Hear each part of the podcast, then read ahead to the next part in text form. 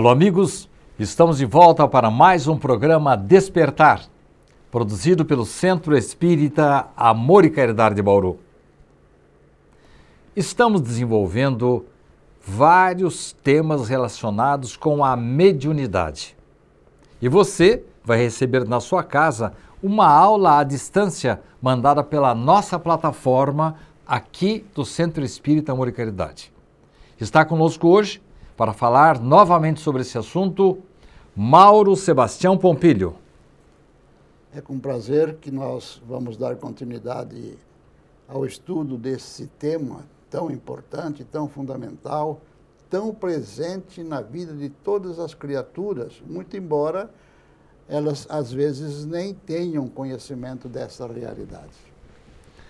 Mauro, muitas pessoas trazem os seus nomes aqui para o Centro Espírita Amor e Caridade, pedindo que se faça vibração por ela.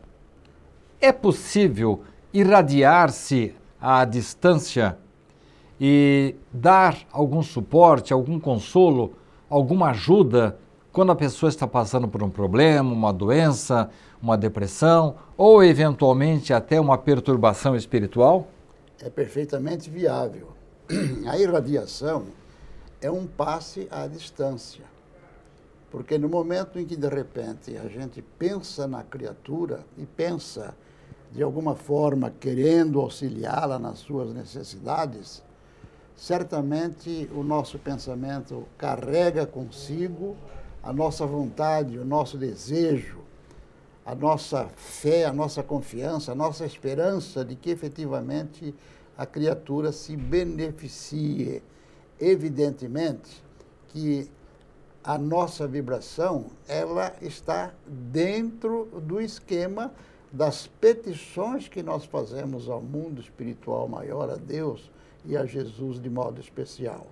Não somos nós que resolvemos o problema, mas nós endereçamos as nossas melhores energias à criatura numa rogativa íntima de que o mundo espiritual, de alguma forma, atenda às necessidades da criatura.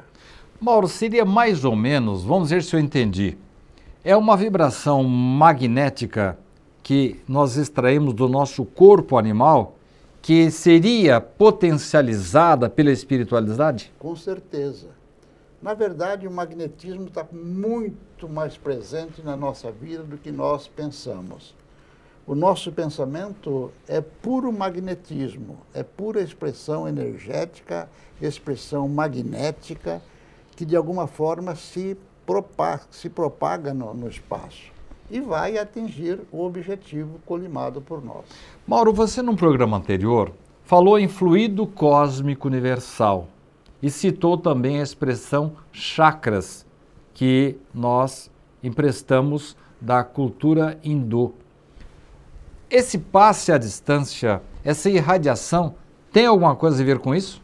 Tem tudo a ver, porque os chakras são, na verdade, é, elementos que transitam pelo nosso corpo as energias. E são receptáculos? São receptáculos. Quando nós é, emitimos o nosso pensamento desejando beneficiar alguém, nós estamos transmitindo o nosso magnetismo até esse alguém, que vão ser captados e vão ser trabalhados, elaborados pelos chakras da criatura, porque o chakra, na verdade, ele, cada chakra se responsabiliza por uma determinada região orgânica. E aquela região orgânica necessitada vai, o chakra vai concentrar mais energias vibratórias nossas naquela região. De acordo com a necessidade. Realizando o atendimento da criatura. Mauro, às vezes a gente vê naqueles quadros antigos de santos uma aura em torno dos santos. E mesmo nas obras de André Luiz, psicografadas por Chico Xavier, nós percebemos que basta que o espírito superior, elevado, se aproxime de um outro espírito, só pela vibração dele ele já sabe que tipo de espírito, que, vamos dizer assim, qual o grau de elevação desse espírito. Isso tem a ver também com a irradiação? É, na verdade, nós irradiamos continuadamente. Todos nós, através das energias que nós estamos vibrando continuadamente, nós projetamos ao redor do nosso corpo físico uma camada dessas energias, que, se, que é chamada normalmente de aura, a nossa aura energética.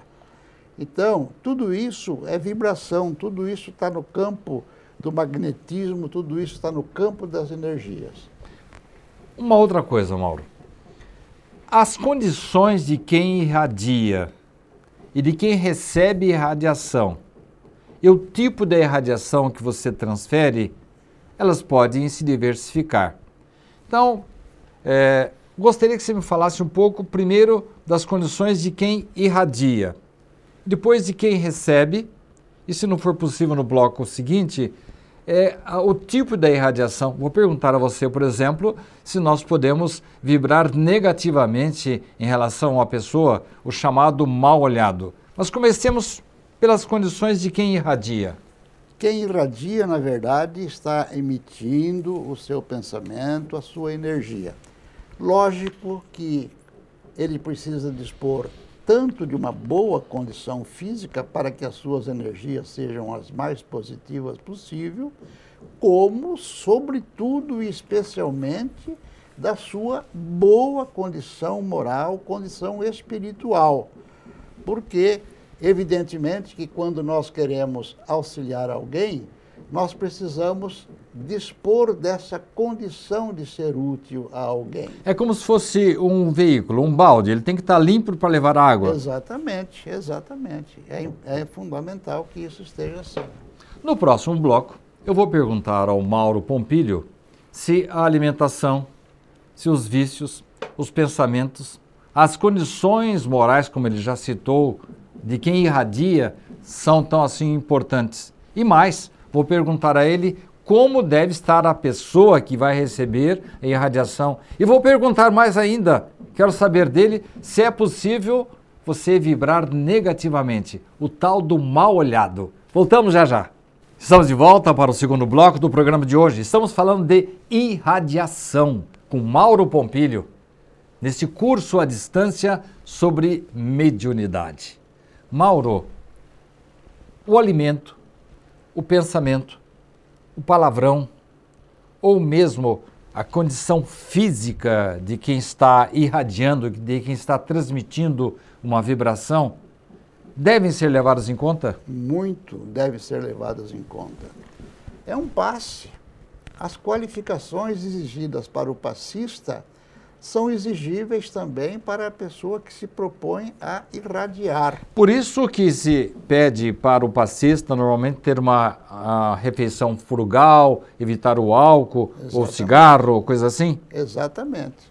Qualquer tipo de viciação que de repente coloca em dúvida, vamos saber, vamos dizer assim. A limpidez. A, a limpidez é, física, a saúde, o bem-estar da criatura vai interferir. Por quê? Porque as energias, elas são fruto de nós mesmos, dos nossos pensamentos, que veiculam aqu aquelas condições de que nós dispomos interiormente. Então, o pensamento pode ser um pensamento absolutamente saudável, bom, digno, e pode ser um pensamento de alguma forma é, descolorido, é, enfraquecido, é, sem condições ideais. Eu vou pular aquela primeira, a segunda pergunta que eu havia mencionado no bloco anterior, quero ir já para a terceira. Você falou uma vibração descolorida. Eu posso vibrar negativamente? Com certeza. Quantos males as criaturas malfazejas, as criaturas de índole ruim, fazem, não é? é, é, de alguma forma, é, fulminando outras pessoas com os seus pensamentos de querer o mal, de querer o sofrimento, de querer a dor, de querer que, de alguma forma, é, alguém seja prejudicado. Mas pega, o mal olhado pega?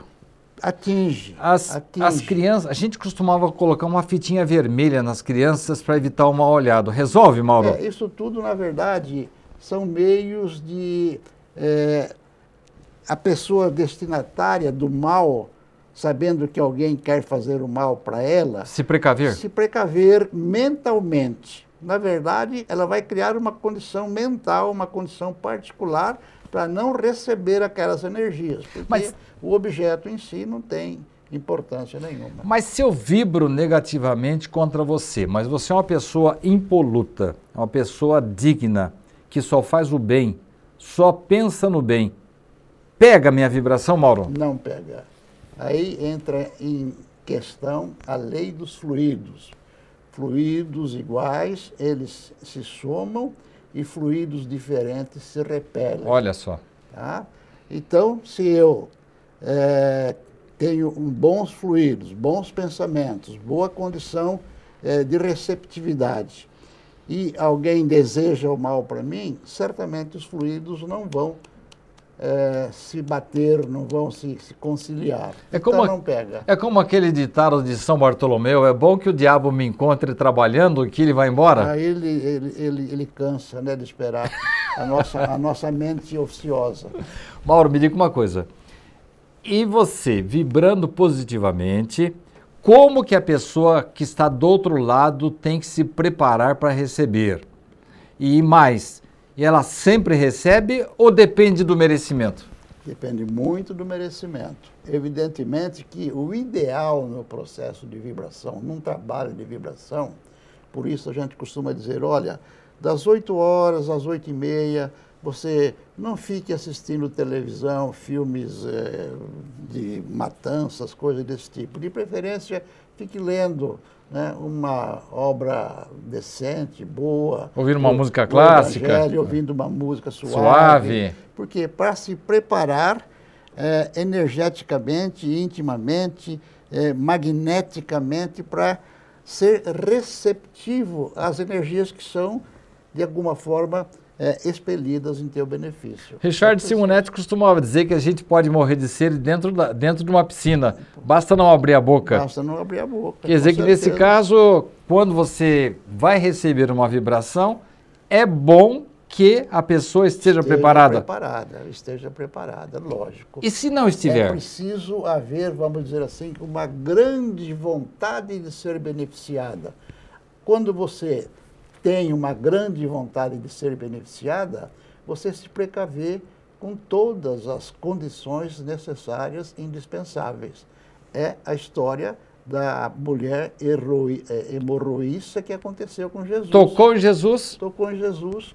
Era tanto o desejo dela de se beneficiar, certamente ela tinha outros merecimentos, porque ela sofria muito tempo, etc., que tocou em Jesus e foi curada instantaneamente. Foi bom você falar em Jesus, porque essa passagem é maravilhosa e até é título de livro quando ele fala quem me tocou. Quem me tocou.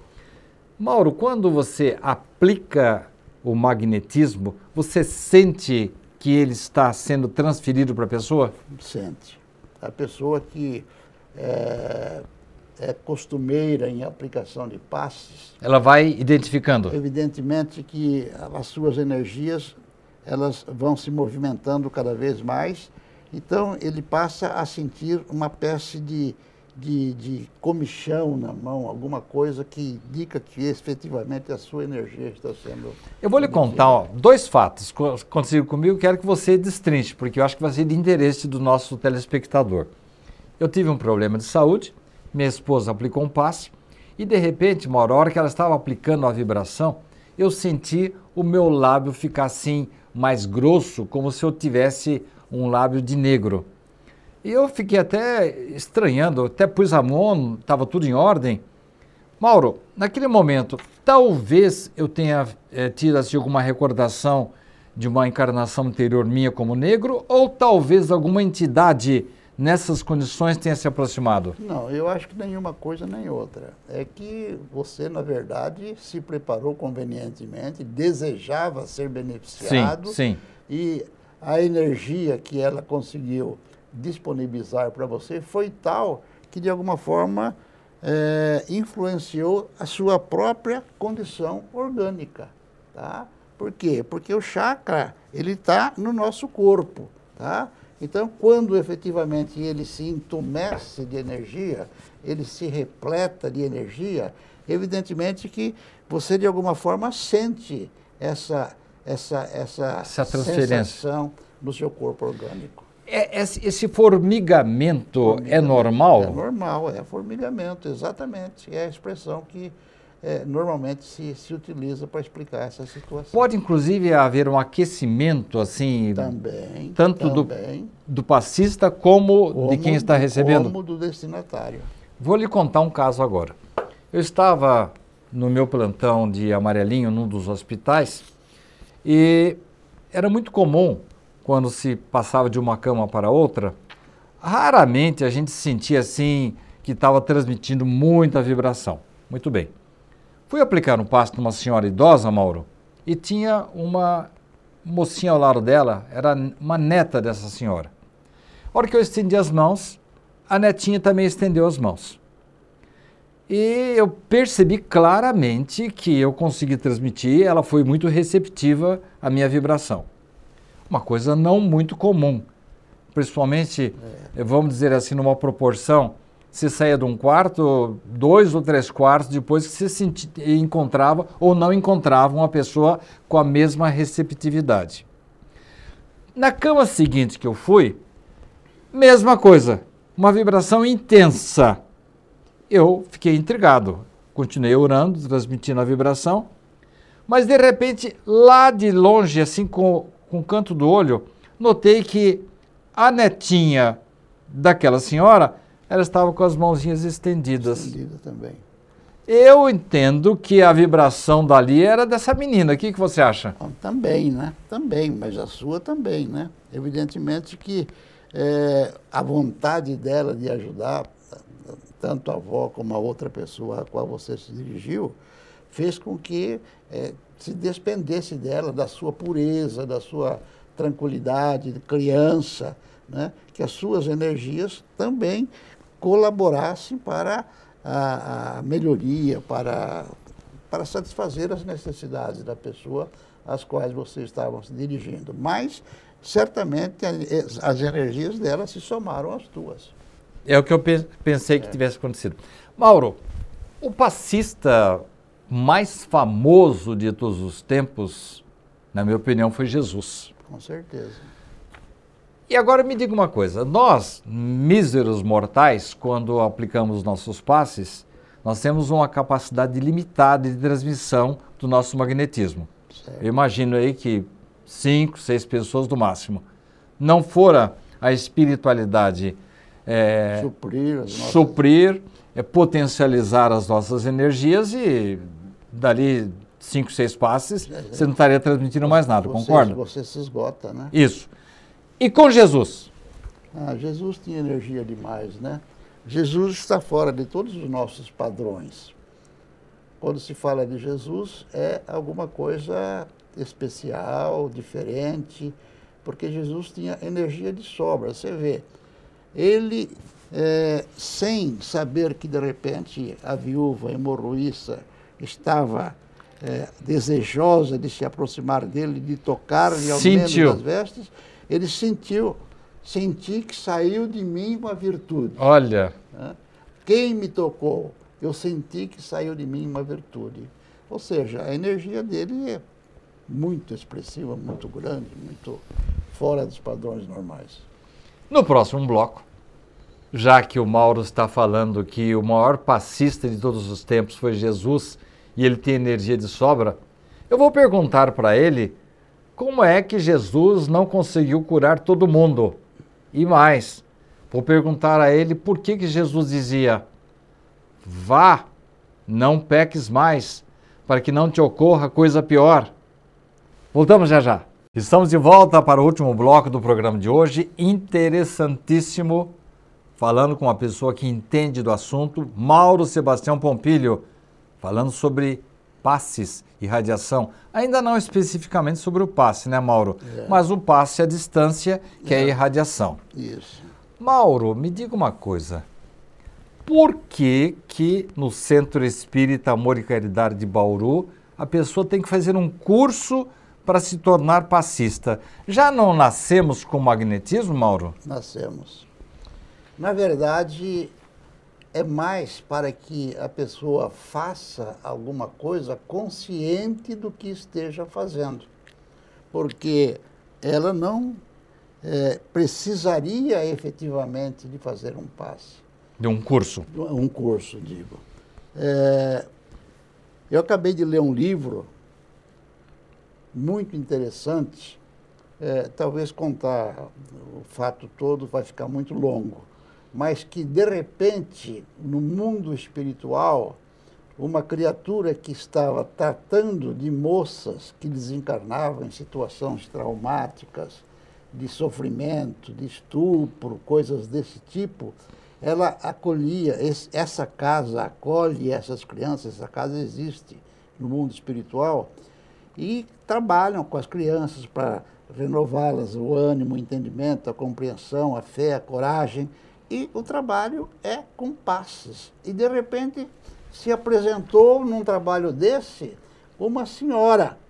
E a dirigente falou para ela: Você vai dar passe nessa criança. A criança estava com dificuldade de reencontrar a sua verdadeira forma, a sua verdadeira vida. Identidade. você vai dar um passe nela. Como? Eu nem sou espírita, eu nunca não sei nada de passe, eu nunca li nada sobre passe. Aliás, eu nunca li nada de nada. Eu sou ignorante. Mas você foi uma grande trabalhadora na vida. Olha. Você só fez o bem. Na verdade, essa criatura era responsável pela casa do casa do, do Pênfigo. Ah, eu lembro dela. A casa do Pênfigo. E posso dar, é só você, você vai... Hospital do você, Pênfigo Selvagem. E do Fogo Selvagem. Fogo Selvagem. Inclusive, é, o Saulo Gomes ajudou nesta ajudou, casa, ajudou. o Chico Xavier Chico deu uma Xavier, força lá. Muito. E o que, que eu tenho que fazer? Você vai botar a mão sobre o chakra coronário da criatura e vai fazer uma oração. Uma oração você sabe fazer. E ela fez, e foi ela que curou a criança. Olha só. E ela tinha dito, olha, nem sou espírita, não, nem sei nada de passe, nunca li nada sobre o assunto, não tem importância. Sabe do que você me fez lembrar? Uma ocasião, Allan Kardec perguntou para o mentor espiritual, se, dizendo assim, é, o passe, a irradiação em si não é propriamente um dom mediúnico, né? Porque você dá só do seu magnetismo. Engana-se, disse o mentor. Quando você vibra, nós complementamos. É, mas se eu não for espírita, não acreditar em nada disso. Ele falou assim: você pensa que nós só auxiliamos aqueles que comungam da mesma crença? É. Não, auxiliamos todo mundo. Lógico, lógico. O espírito superior, aliás, para, o, para para a vida, para Deus, não existe religião uma melhor do que outra. Não há diferença entre as pessoas. São todos filhos dele. Todos filhos de Deus. Inclusive aquele pusilânime, aquele matador, aquele é, assassino, é um filho de Deus que um dia vai se regenerar. A vida é eterna. Deus não tem pressa. Muito bem. Mauro, por que que Jesus... É, bom, Primeiro eu vou perguntar uma coisa. Quando é, o centurião foi procurar Jesus para curar o seu servo que estava à distância, Jesus falou assim: é, pode ir para casa que ele já está curado. Nesse momento, Jesus fez uma irradiação à distância? Com certeza, com certeza. O pensamento dele, o desejo, a vontade né, de Jesus de efetivamente atender aquela criatura, porque aquele centurião tinha merecimento.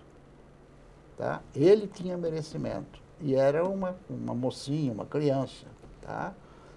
Aliás, era um servo, né? Um servo. Era um servo, não um era servo. criança é outra, outra É outra coisa. Outra é, tem uma, uma parte então, que o então, pai mas, vem pedir para é, é, mas filha. Mas aquele centurião, ele tinha muito merecimento, tá?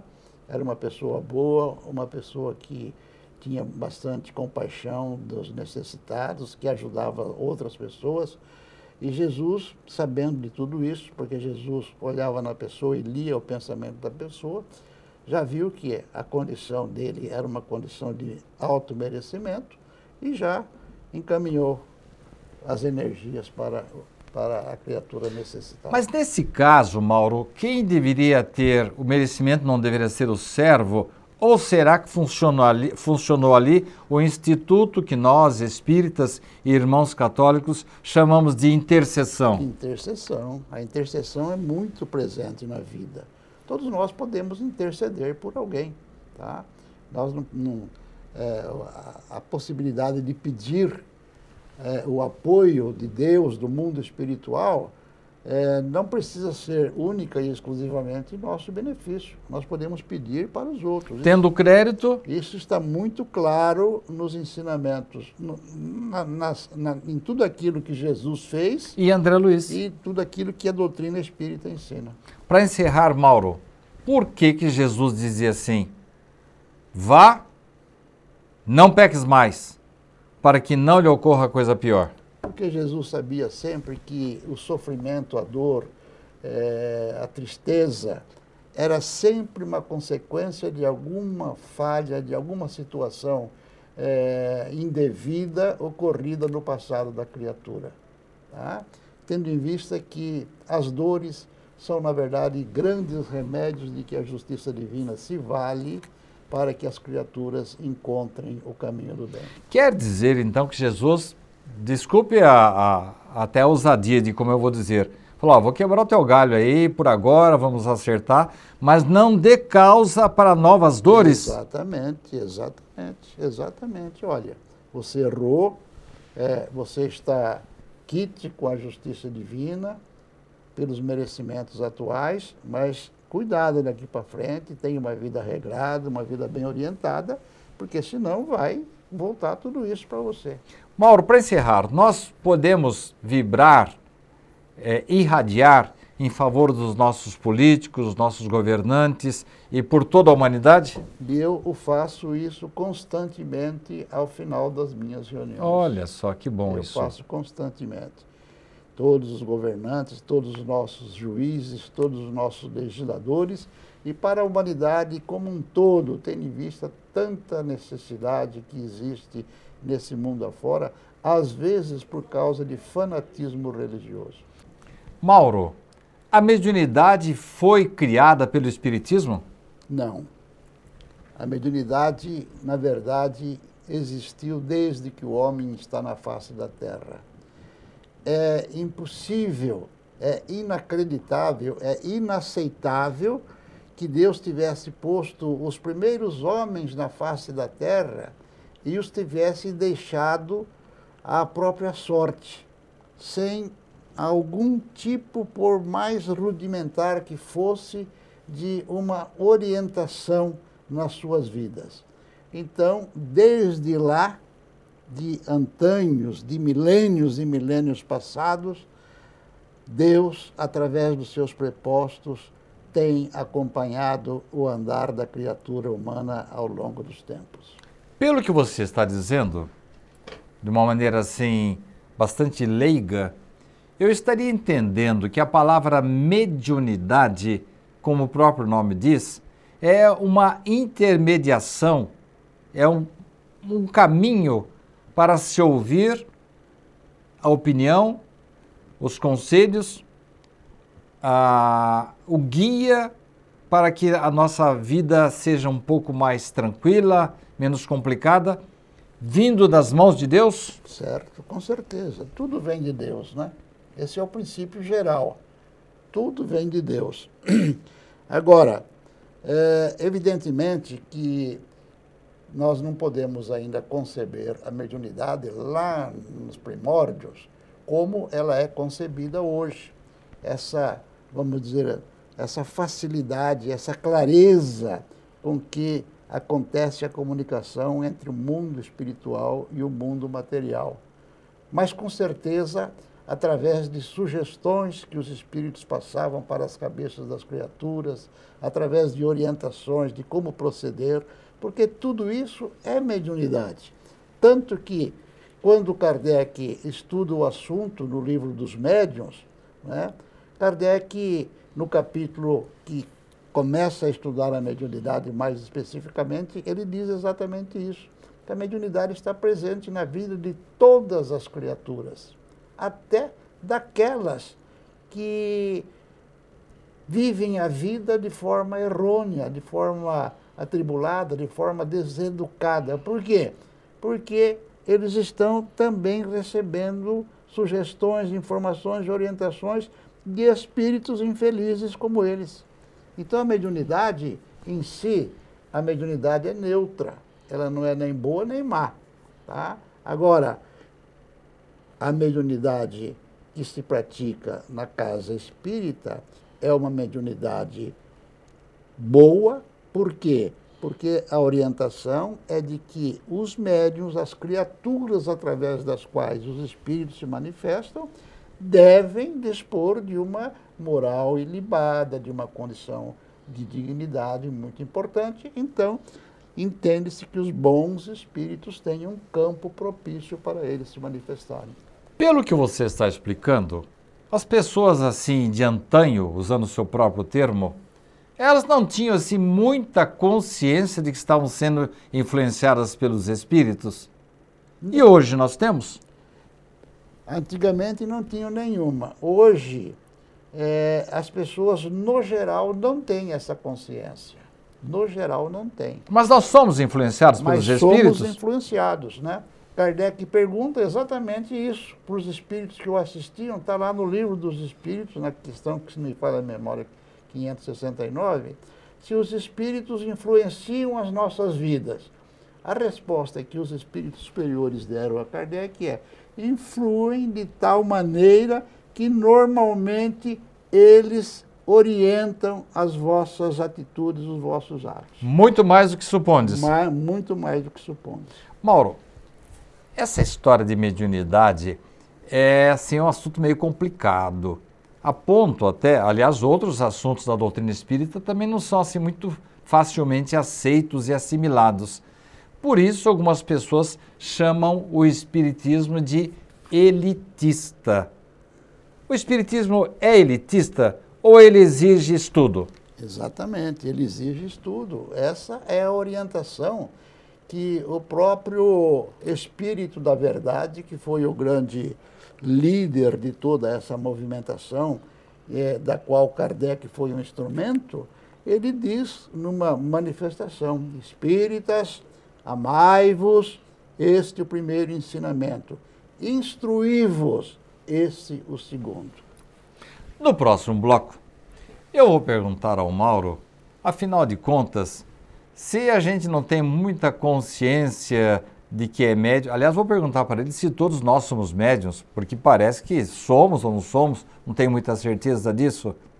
Vou perguntar a ele também se normalmente os médiums têm consciência das comunicações que recebem. Não saia daí, voltaremos no instantinho. A felicidade tem pressa. Sidney Fernandes responde. A felicidade tem pressa é uma análise de vários pontos relacionados com a nossa vida. A ansiedade, a depressão e a tendência para a morte, para o suicídio. A morte. Suicídio. Depressão. Todos nós podemos evitar esses males. Temos que fazer a nossa parte fazendo o bem e confiando em Deus. Todos nós estamos sujeitos ao desequilíbrio físico e emocional. Quando atingirmos esse objetivo e adotarmos um novo estilo de vida, exercitando o que temos de melhor dentro de nós, teremos adquirido os hábitos com que enfrentaremos os males inevitáveis e nos permitirão ser mais felizes na travessia desta vida. A felicidade tem pressa, de Sidney Fernandes, mais uma obra da SEAC Editora.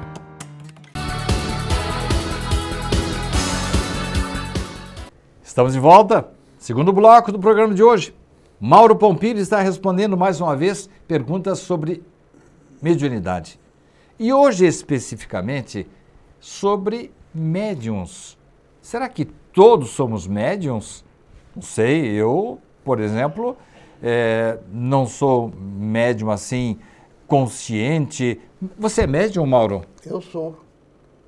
muito embora eu não produza fenômenos, eu sei que eu sou médium, porque às vezes vem-me à mente ideias para a solução de algum tipo de problema cuja solução jamais eu tinha alvitrado, tinha pensado nela. Quer dizer, então, que tem, a, a, tem um tipo de mediunidade que é intuitiva. Exatamente. E tem a ostensiva. Exatamente. Eu, como escritor, sou o quê?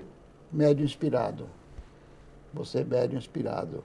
É, normalmente, as pessoas que se dispõem a desenvolver qualquer tipo de ideário, porque assim como tem pessoas aqui na Terra para todas as situações, para todas as coisas, assim também tem espíritos no mundo espiritual para tudo. Tá? Então, a pessoa que se dispõe a desenvolver qualquer tipo de atividade mental, vamos dizer assim, e também material, ela sempre recebe é, intuições, recebe inspirações do mundo espiritual. São espíritos simpáticos à minha ideia, aos meus exatamente, objetivos, exatamente. que vêm me dar inspiração, reforço, impulso para o meu trabalho. Exatamente. Os grandes cientistas, por exemplo, que de repente pesquisam, pesquisam, pesquisam um determinado assunto, de repente, eureka, chegou a uma situação. Às vezes é uma inspiração, às vezes não, normalmente é uma inspiração do mundo espiritual que faz eles, com que eles descubram aquela situação muito especialíssima para a solução daquele problema. Aconteceu comigo, Mauro, eu estava escrevendo o meu livro é, Dr. Galton, Restaurador de Passados, e de madrugada me bateu uma ideia, eu levantei, escrevi à mão mesmo, porque senão eu ia esquecer. No dia seguinte levantei, passei a limpo, e eu notei que aquele capítulo ali não tinha nada a ver com o que eu estava escrevendo. 10 ou 15 capítulos depois, aquela ideia se encaixou. Foi inspiração? Pura inspiração, pura inspiração. Com certeza, a inspiração está muito presente na nossa vida. Eu, quando falo de inspiração, eu me lembro sempre de Castro Alves. Sim. Castro Alves, jovem, é, até um pouco é, dissoluto, dado a bebedeiras, etc. De repente, ele sentava na mesa de um bar pedia um papel de embrulhar pão, que era comum antigamente existir nos, nos bares que vendiam pão, pegava um lápis ou uma caneta e ali ele escrevia aqueles poemas maravilhosos, né? Espumas é, flutuantes. Exatamente, é, é, é, sempre a favor da, da, Vozes da África. Vozes da África, sempre desejando a, liber, negreiro. a libertação da escravidão, né? Você acha que ele era inspirado? Deus, ó oh Deus, onde estás que não respondes? Em que mundo te, tu te escondes? Embuçado no céu. Isso. Mauro, quer dizer então que de uma forma geral, o homem, todo homem é médium, Sim. vamos dizer assim, num grau mais baixo ou mais elevado, Exato. ou por intuição ou ostensivamente? É, é, que a mediunidade ela pode ser é, Kardec para fazer essa diferenciação entre é, o geral e algumas pessoas que mais especificamente é, instrumentalizam a manifestação do espírito, ele classifica essas mediunidades de mediunidade ostensiva, para diferenciar da mediunidade que, na verdade, todas as criaturas... Que todas têm. Exatamente. Agora, eu li no livro O que é o Espiritismo, de Allan Kardec, que a mediunidade, às vezes, ela se manifesta, às vezes não. Ela seria, vamos dizer assim, ciclotímica. Seria justo dizer que a pessoa está médium e não ser médium? É, não, ela é médium naturalmente. Agora, às vezes, essa mediunidade ela está em evidência, ela está produzindo o fenômeno, tá? Então, aí sim, aí seria uma, uma oportunidade de trabalhar com a mediunidade, de fazer a mediunidade funcionar.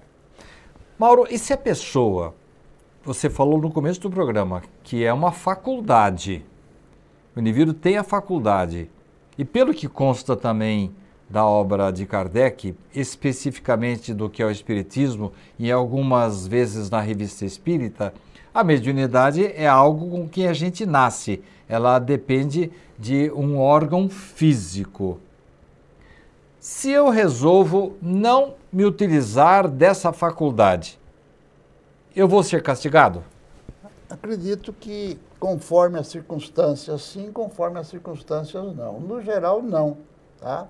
Agora, se a pessoa nasceu com uma missão de se utilizar da faculdade, aí ela tem uma certa responsabilidade diante da vida.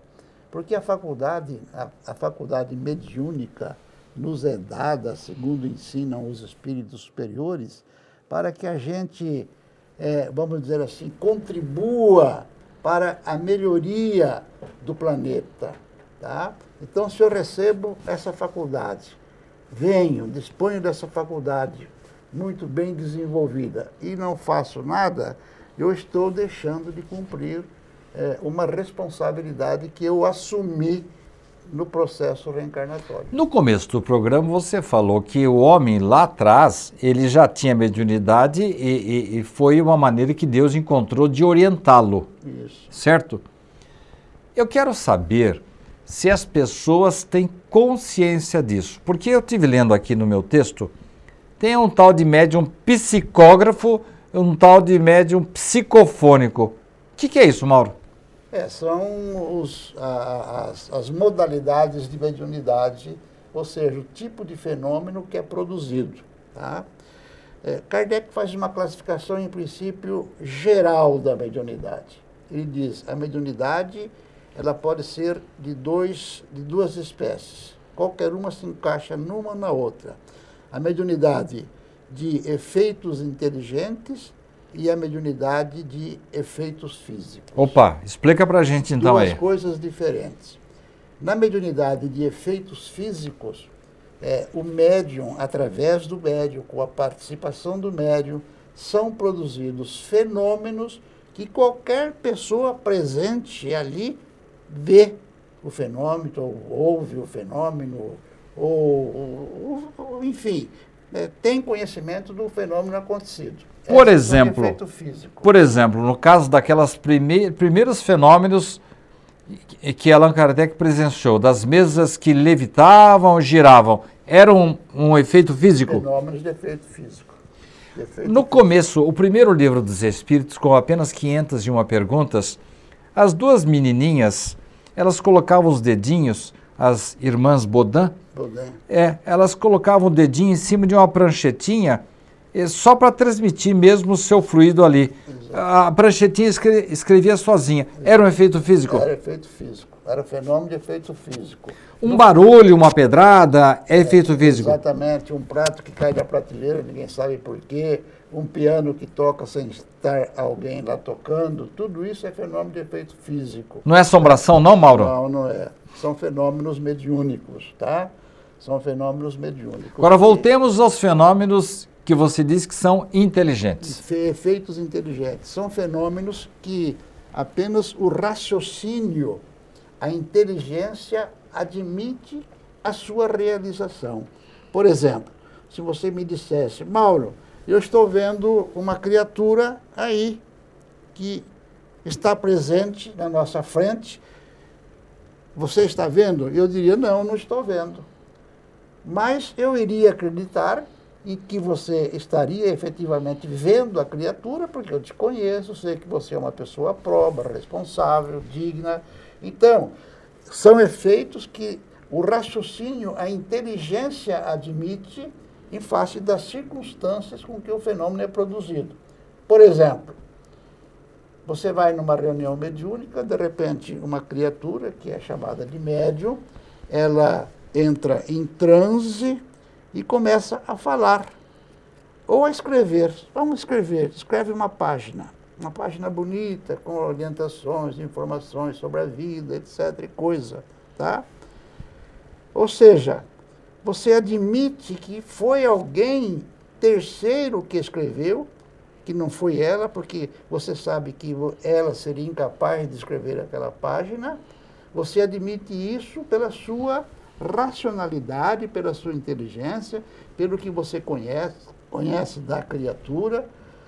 Enfim, a inteligência é que admite o fenômeno acontecido. É então pelo teor da comunicação que eu vou conhecer o espírito para saber se é um espírito elevado ou não. Exatamente. Então, exatamente, é uma das maneiras, né? Uma das maneiras, exata, aliás, é uma das maneiras não. Sempre você sabe se um espírito é elevado ou não, é pela comunicação que ela dá. Quer dizer que é aquela história do o peixe mora pela boca, o espírito também. Ele é. se manifesta dependendo da palavra que ele venha dizer. É. Ele vai dizer a, a quem, a quantas andam, a sua proveniência e a, vamos dizer assim, os seus objetivos naquela reunião. Exatamente, exatamente. No próximo bloco, eu vou voltar àquela tecla lá dos médiums psicógrafos e psicofônicos. Não entendi bem a diferença ainda. Eu vou perguntar ao Mauro se esses fenômenos podem ser de maneira consciente ou inconsciente. Não saia daí, o assunto é bem importante. Último bloco do programa de hoje. Nossa, o tempo está voando, hein, Mauro? É verdade. Você Como trouxe para nós informações assim preciosas. Mauro, eu fiquei sabendo uma vez que num centro espírita de Bauru, chamado Irmã Catarina, uma senhora, a médium chamada Alice, de repente, começou a receber uma comunicação que ninguém entendeu ali. E aí descobriu-se que ela estava falando a língua libanesa, em árabe. E somente um senhor que estava presente entendeu o que ela estava dizendo. Numa outra ocasião, aconteceu a mesma coisa com a língua japonesa. Mauro, o que, é isso afinal? É uma prova de que ali existia uma pessoa um desencarnado, um morto, porque que eu saiba, Dona Alice não é nem libanesa, não foi libanesa e nem foi japonesa, pelo menos na presente encarnação. Tá certo. Eram espíritos que desencarnados lá nessas regiões que vieram trazer a sua comunicação, né? E isso acontece. Eu já tive a oportunidade de receber em minhas reuniões espíritos falando em outras línguas e muito, aliás, até muito comumente, espíritos falando na linguagem, é, na linguagem dos índios Olha que só. habitaram essas regiões. E você entendeu alguma coisa, Mauro? Eu não entendi nada, mas curiosamente participa, de pena que ela participa nem sempre, mas participa nas minhas reuniões, uma criatura que tem uma mediunidade excepcional eu nem saberia classificar essa mediunidade. Ela conversa em qualquer língua. Olha só. Então, o cidadão está lá falando uma linguagem que você não entende nada e ela dialoga com o espírito naquela linguagem. Os tá? pentecostais dizem que, é. baseando-se inclusive no, nos Atos dos Apóstolos, que quando os espíritos baixaram sobre eles, eles conversaram normalmente lá em Jerusalém em outras em línguas, outras né? Línguas, em outras Aliás, daí surgiu é, a seita pentecostal, né, é, né? Que se fala em várias línguas. Isso está em Atos dos Apóstolos, né? Isso está em Atos dos Apóstolos. Mas diga uma coisa, Mauro, diferencia para mim aqui, porque o telespectador deve estar em dúvida. O que, que é médium psicógrafo e médium... Psicofônico. Isso. É, apenas é, a mediunidade falante a mediunidade psicofônica, né? Psi, alma é, fônica que fala. Então, é mediunidade falante, que é a mais comum. Hoje. Que é a mais comum. Mas na época de Kardec? Era escrita psicofônica. A é psicográfica. É psicográfica, porque psi é alma, espírito, gráfica, gra, gravando, escrevendo. Então, é a mediunidade escrita. Os livros são na maioria das vezes, psicografados. produzidos por psicografia. Né? Emmanuel tem um monte de livros, né? André Luiz tem um monte de livros. Que foram psicografados. Foram, foram, psicografados. Né? Humberto de Campos tem um monte Sim. de livros, todos psicografados pelo Chico Xavier, essa criatura fabulosa que esteve entre nós há pouco tempo. Os médiums se lembram das comunicações de que eles foram portadores? Eles são conscientes no momento. Porque eu vi aí que tem uma diferençazinha, né? Certo. Tem o, o, o inconsciente, o semiconsciente. E o inconsciente. Faz a diferença é, para nós aí. O médium consciente, ele tem consciência daquilo que está sendo transmitido, né? é um médium falante, é um médium psicofônico que sabe aquilo que o espírito está falando está passando pelo seu cérebro totalmente, então ele tem plena consciência daquilo que está sendo transmitido. E o semiconsciente? O semiconsciente, no semi, vamos falar do inconsciente. Sim. O inconsciente já não está presente, é, vamos dizer assim, no seu cérebro, no, na sua mente, no momento da comunicação. Porque aí é, nós precisamos falar do perispírito. Tá?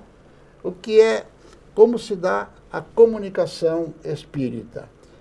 O espírito, o desencarnado, tem o seu corpo espiritual e o encarnado também tem um corpo espiritual, que é o perispírito. Então, o encarnado, na mediunidade consciente, ele se afasta um pouquinho só do seu corpo material, do seu cérebro, e aí há a transmissão mental. Então, praticamente, ele recebe a transmissão, mas próximo do cérebro, então ele tem consciência. Uma linha direta ali. O inconsciente se afasta muito. Ele, o espírito pode estar distante. Pode estar distante, mas está havendo a comunicação. Então, é, no momento, ele não está recebendo pelo seu cérebro carnal a comunicação. Vem pelo seu corpo perispiritual. Vem pelo corpo perispiritual. O que é que acontece? Ele, quando volta e assume o seu corpo, ele não se lembra, ele não sabe, não é que não sempre, ele não sabe qual que que aconteceu o teor ali? da comunicação. E o semiconsciente? E o semiconsciente é uma alternância. Às vezes o médium é consciente e às vezes ele é inconsciente. Então ele é meio consciente. Mauro, consta para mim que a doutrina espírita já não não conta mais com aqueles médiums maravilhosos, tanto de efeitos físicos na época de Kardec e os médiums psicógrafos como Chico Xavier, e que a tendência seria que todos os médiums passassem a ser conscientes para fiscalizarem e coparticiparem das orientações que vêm do alto. Isso procede? Procede, procede. É, tanto que desculpe, houve um escritor, cujo nome me falha a memória agora, mas ele é muito conhecido, que ele fez há alguns anos uma estatística das comunicações.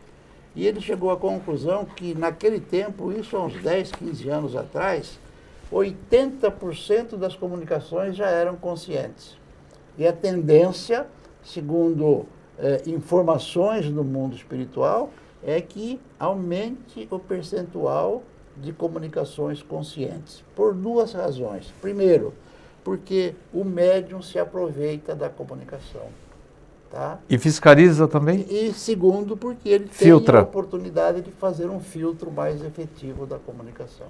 Muito interessante, Mauro. Mauro, para encerrar, eu quero que você me diga por que, afinal de contas, esses espíritas mexem tanto com os mortos. Não poderia deixá-los sossegados lá? Por que o exercício da mediunidade, Mauro? Olha, eu que trabalho com reuniões de desobsessão, trabalhamos com espíritos brabos às vezes, eles defendem essa ideia mesmo de que nós deveríamos deixar eles em. Mas você consegue ajudá-los, Mauro?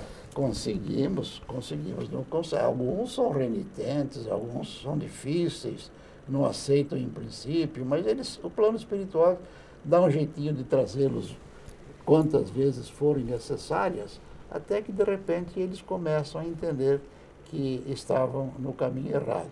Tá? Mas tem também os sofredores, né? Ah, os sofredores são bastante comuns, né? Que sofrem por mais, por, pelas mais variadas razões. E uma coisa interessante que é, a gente encontra assim com bastante frequência.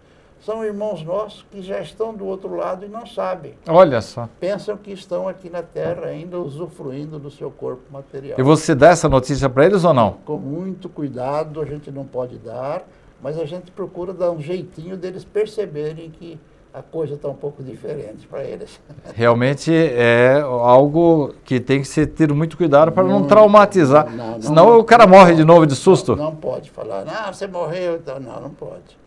Não pode, porque a pessoa não está preparada para receber uma notícia desse quilate. Né? Porque às vezes pelo Se apego. ele está no mundo espiritual e não tem ainda a ideia de que já desencarnou, então você precisa tomar muito cuidado. Só isso já justifica essa, esse trabalho intenso que vocês fazem do- de médiums ajudando essas Certo. criaturas, né? Nossa, O auxílio que se presta é grandioso, uma coisa fabulosa, viu?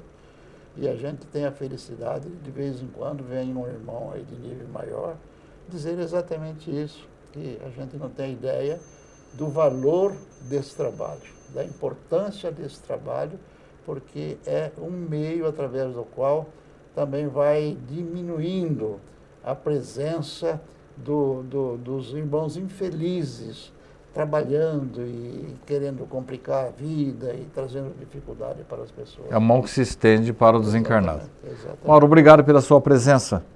E eu é que agradeço a oportunidade de estar aqui e poder falar dessa doutrina tão maravilhosa que eu encontrei na vida, graças a Deus. Para mim também. Obrigado pela sua companhia. Na semana que vem estaremos de volta.